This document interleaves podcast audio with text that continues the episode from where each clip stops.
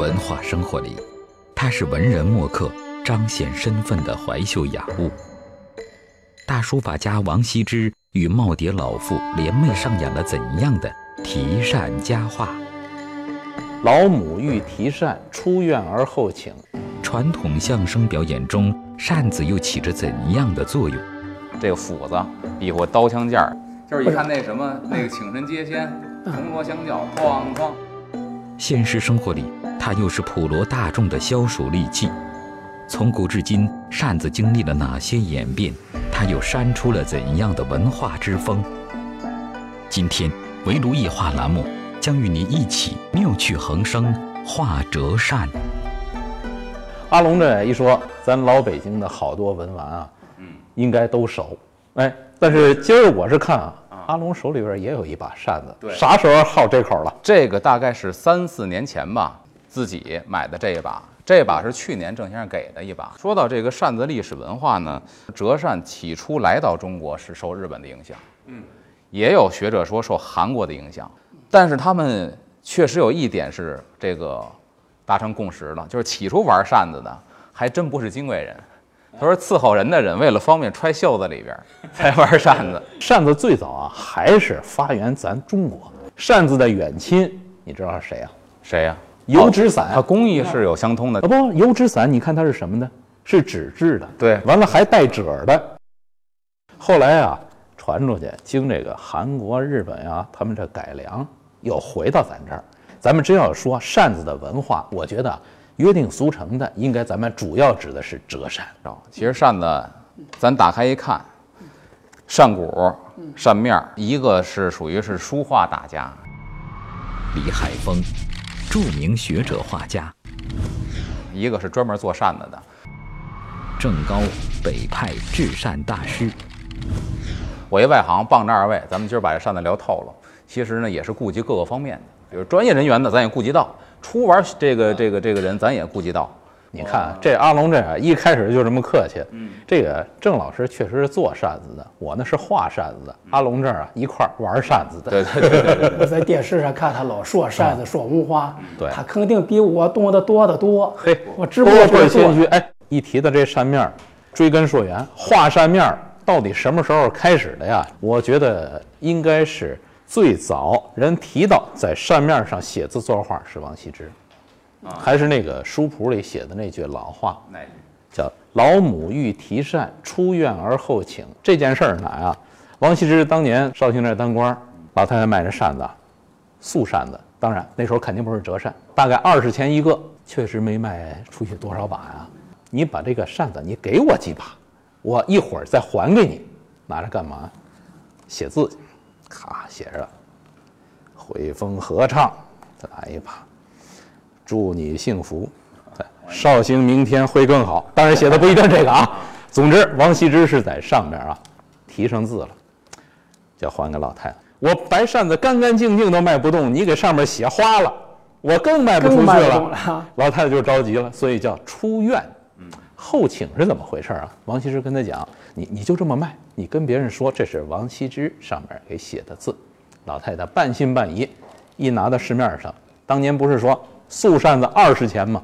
一百多钱一把王羲之的，用现在流行语那叫秒杀吧，那就是秒够，唰就没了。老太太一下就弄明白了，所以啊，以后每天只要见王羲之从这儿走过来，老太太就拿着好多把扇子这凑过去。不知足着哎，所以以绍兴这地方后来留下俩景儿，提扇子的那个地方啊有个桥，所以叫提扇桥。后来的那地方还有有一块大石头，嗯，那块石头起的特别格。我这个这个典故还真知道，应该叫躲婆石。嘿，对，太不知足了。所以说啊，这个要找到这个啊文化的感觉啊，真见那块石头，你围着它转一圈儿，体会体会王羲之的心情。所以啊，风雅之士，咱们看出来，这是在扇子上面啊写字作画，咱们典故上头一桩。扇面历来都是文人雅士挥毫泼墨的方寸之地，其作画要求一次性完成，中间不能停笔。由于尺幅限制，在扇上绘画要求画家对线条、墨色和构图进行精心设计，以巧迎人。画起扇面来啊，呃，有讲究的叫扇板儿，就类似于三合板那样的，很平整的一个薄木板儿，一个扇形，在几头的地方有拧起来的那种旋转螺丝，能把这个扇面啊展平了贴在板儿上，这样扇面上的折那些折痕呢，就相对来说比较平整了。用扇板儿来画扇子，当然了，现在有很多这个画扇子的，包括说，呃，我画的是跟我师傅师爷那阵一路的棋派写意为主，这就没那么多具体的讲究。但是说啊，画扇子该怎么个画法？当年我见过我师傅娄师白先生啊，实际的画扇子，没用扇板儿，但是要处理一下这个扇面儿。这么处理？素扇面上边儿笔站不住，因为上面有矾呢。嗯，它不吃水。当年我师傅是用白色的毛巾，就是没有颜色的啊，白毛巾，用热水啊把它润一下。当然不是特别湿，就拧得很干了，比较润的，顺着它那个棱，轻擦几遍。这样呢，把表面上让它稍微的温润一下，那层矾的那一层啊，也稍微处理一下。这时候一下笔，润墨性明显的好，能挂得住了。说齐老爷子不愧是大师啊，画扇面这点人家也琢磨透。齐老曾经给梅兰芳先生画过一把香妃竹骨子的扇骨，而且梅先生自己也愿意画。对，呃，梅先生也画啊。我采访老舍先生后人的时候也说这问题，说梅先生演戏的时候撕撕扇，撕完了之后，老舍先生那扇子哪儿去了？那么就就废了，别废呀，你把扇面给我。老舍先生回去修补完之后裱起来，人家留着梅先生那个画的扇面儿。但是这个扇面还有一个问题，就是它跟那个普通的画儿啊，我不知道对不对，构图它不一样。它毕竟那画儿的纸是方的，这个是这样的对，啊。对其实画这个扇面啊，最困难的一说这些棱子怎么过，画这线条要过这个棱子不舒服。其实啊，还是有个小技巧。什么？画扇面的时候怎么处理这个棱？记住了，有个最简单的办法。你看啊，窝起来了，这个棱子是分为凸起的和凹陷的对，两种。如果这线条一定要过这个棱的话，最简单要宁过沟底，不过山顶。因为你仔细的看这个棱子啊，凸起的这个棱子，它是真正的一个棱，嗯，把纸的这种顺滑性给隔断了，但是底下凹陷的这个沟底的这个棱，嗯，它并不妨碍，所以照样线条的平顺性是可以保证的，嗯，哎，尤其是画像工笔草虫，还有画这个仕女图啊，画人物的，切记人物的开脸那眼睛，不要把眼睛放在棱子上，更不要把两只眼睛啊各搁在棱子一边一个，那样是最难受。变形了哈，这个。扇面上呢，表现的形式也挺多的。记得一个老先生也跟我说过这一道事儿。过去都是那秀才什么上北京来赶考来，他们来你说在公园这一片儿胡同里边儿，哎住下来，他们晚上吃饭就坐在一块儿，哎，秀才们就在扇面上一边写一边画的，都互相想看看谁的本事大小。就是折扇机比那个花儿，你比如过去再往前，他们都是背着话筒，里头装着画儿，来一打开了，哎，咱们看，哎，就不那么容易。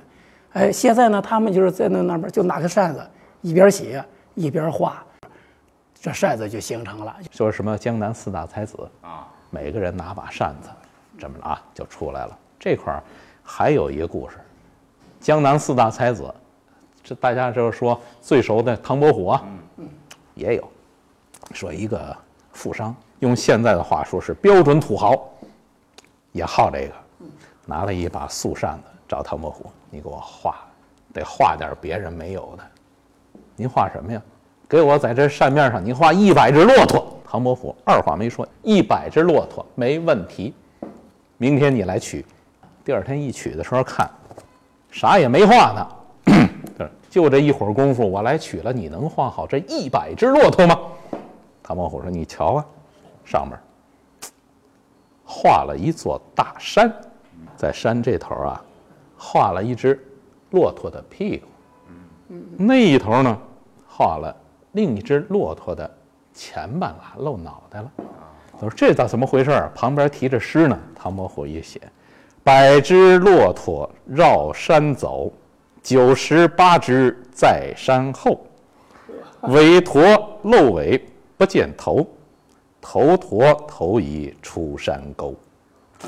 哎，这就是方寸之地有大文章。我要是土豪呢，把把扇子翻过来，山后你给我画上。说的都是扇子的风雅之事。我不是非要说一点啊，呃，让大家心里边揪一下的话。扇子极文雅，但是背后做扇子的多少代工艺大师们付出了多少辛苦？再说背后有汗。有泪也有血，嗯，咱就拿着郑老师，嗯，北派制扇大师，怎么你做扇子手上那么多刀口啊？就在这么一个工作室里边，一把怒大的一把刀啊，横在那儿，我觉得比那个农民收割的那镰刀啊，都猛上十倍。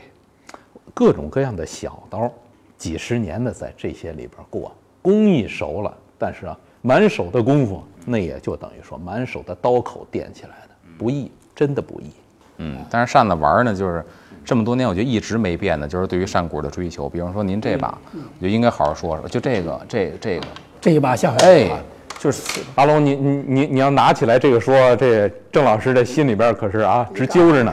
你说说，这可是郑老师那的镇店之宝啊。对呀，所以您说说，来，嗯，把这给您。香妃竹啊，嗯，是扇子里边最珍贵的一种竹子。香妃竹又名斑竹，产于湘闽等地，主要集中在洞庭君山的斑竹山上。以香妃竹制成的扇骨，更是官宦士人竞相罗制的珍玩，其上品与黄金等值，素有一两黄金一两竹之说。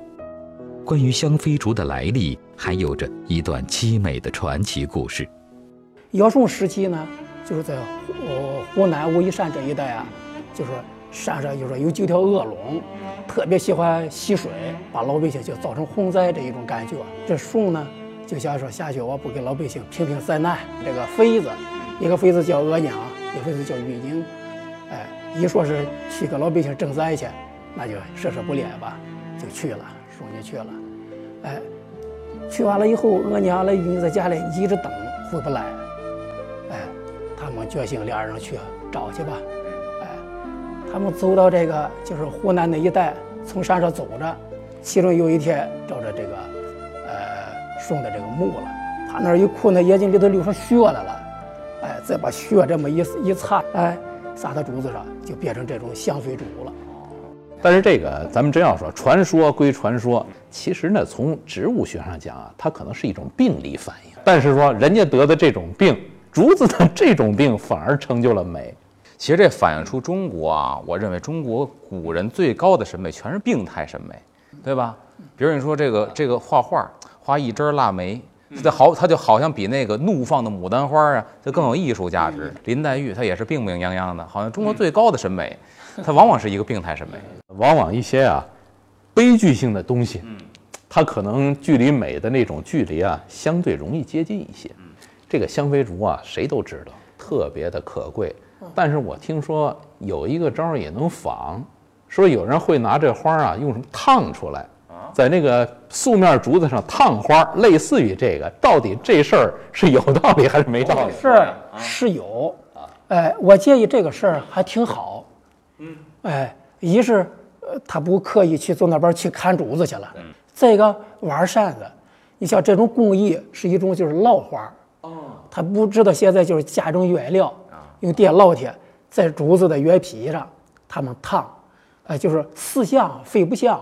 好多人说假香妃竹不玩，玩玩无妨，只要别把这个东西啊当真的香妃竹那件来卖。对对对对对，那能辨认吗？呃，能辨认。怎么辨认？就是真的跟假的，它还是有区别的。你比如说真的香妃竹，它的花立体，就是颜色、透视度，啊，来这种就是平，就是平平透的这种感觉。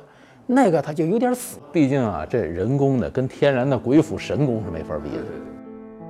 南派至善以苏州为代表，其风格大都精雕细琢、清秀雅致；而北派则是以京津冀等地的至善风格为主，风格粗犷大方、线条流畅。曾在荣宝斋举办过扇子展的郑高先生，可以说是北派的代表人物。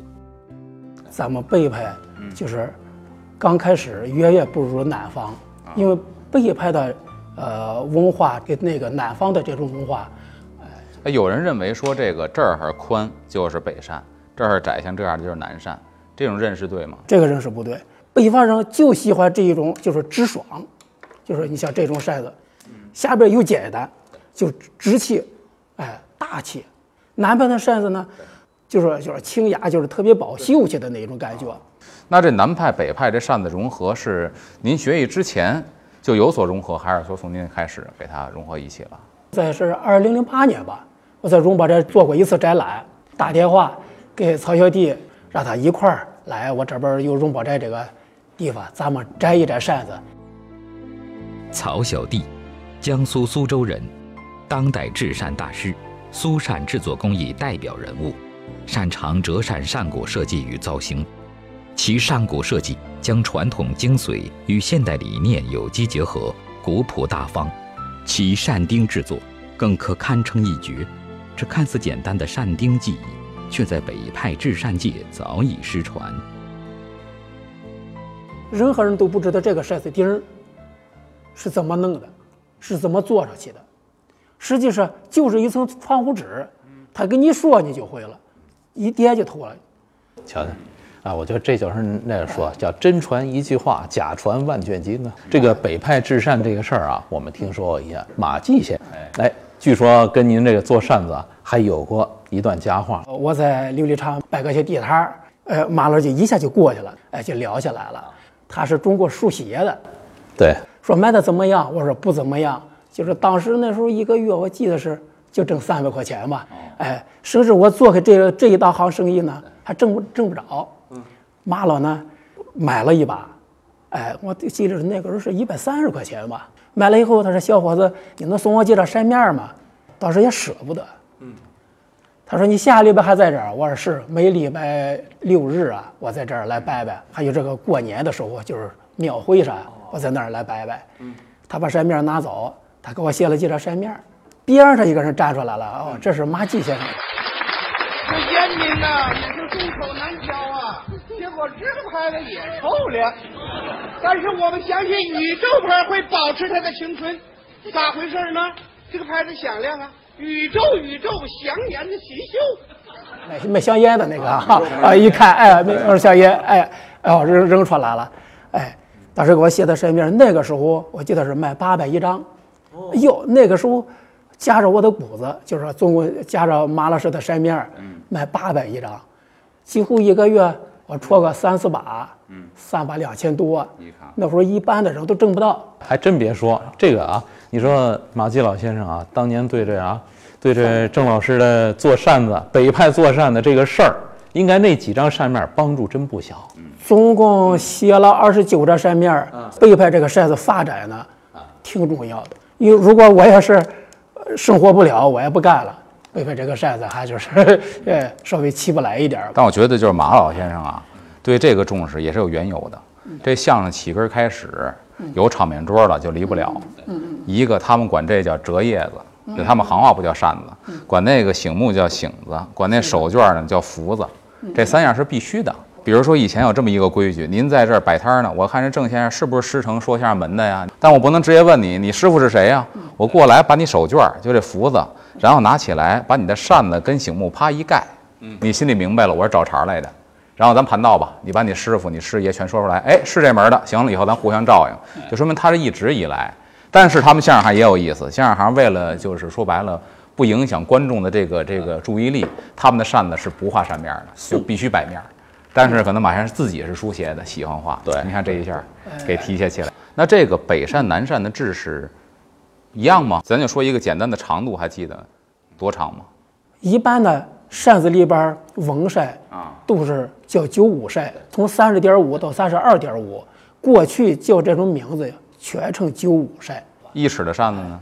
一尺的就叫尺扇。说书的先生，很多很多都用尺扇。第一个，你比划，比如说这个这个斧子，比划刀枪剑儿，它好比划。另外一个，他说，你看以前说书的叫先生，说相声的叫演员，他不叫先生。第一人有学问，第二呢，人能公断一些事儿。比方说，天天我这说书呢，您到那布庄子买布，你非说这布少，他非说这布就够，你们俩打架揪我领子来找这说书先生，说书先生这扇子就是一尺，咱拿这个量，做一个决断。哎，说起这个相声这个扇子啊，嗯，就说给他们场上用的扇子还是有区别的。对，呃，正好是打个反。咱们这个玩的这个筛子，你看这个头都是包着的，对，哎，这么着看着舒服。他们的筛子是喇叭口，我们做筛子的时候专门把它那个用火呢池外烤。嗯，这是什么意思？烤托，就是一看那什么那个请神接仙，铜锣相叫，哐哐，它这个劲儿不大，但声响，所以必须拿这个烤托这行。我说北京的文化你太深了，你确实是，哎，是，哎，它就是起一个就是说在头上敲的时候有弹性。折扇早已脱离了实用功能，已成为人们热衷的把玩之物。从北派的朴素大气到南派的清雅隽秀，从扇面的装裱到扇坠的选择，无不彰显着人们对它的喜爱。作为配饰的扇坠、扇套，也就跟着折扇讲究了起来。其实玩扇子，好扇子也得也得搭套哈，包括你这个扇套啊，你的扇坠。我刚才看您这个就挺好。像是这么一个小套来，就是方便一点。哎，后来问我这个扇子坠儿又怎么来哪儿坠呢？坠钉儿这儿也有女人拿的扇子，就是过去。但男士这种扇子一般呢是不坠坠儿的。哎，坠儿是坠在哪儿呢？是坠在扇子带儿上。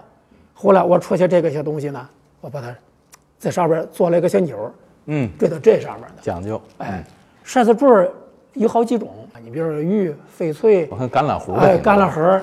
就是说大小比例合适，这个就是啊，平常玩的时候随机还养生了。您把盘扇子啊这些方面自个儿的感悟，您跟大伙儿也念叨一下。我在店里边有时候好多人，尤其是夏天，手里拿一块大布，完了就是从头上这么着一擦，就是算是一擦，蹭蹭蹭蹭蹭，哎，就是用药水儿里边捏料来煮，这些都不是把玩收藏往日所用的扇子。一般呢，你像玩扇子。从扇袋拿出来，记住刚才说的呀，一定不能刷一下。看扇子，一般的都是怎么看呢？都是这么轻轻的来开一打，一折一折来给我看。就因为包括这个扇子，还有这么一个故事啊，就是三坨头，哎，张老、李老和刘老，啊，他们人特别喜欢扇子。张罗拿着扇子，哎，给那两个刘罗了那两人显摆呢，说我这扇子，我每天就打开一次。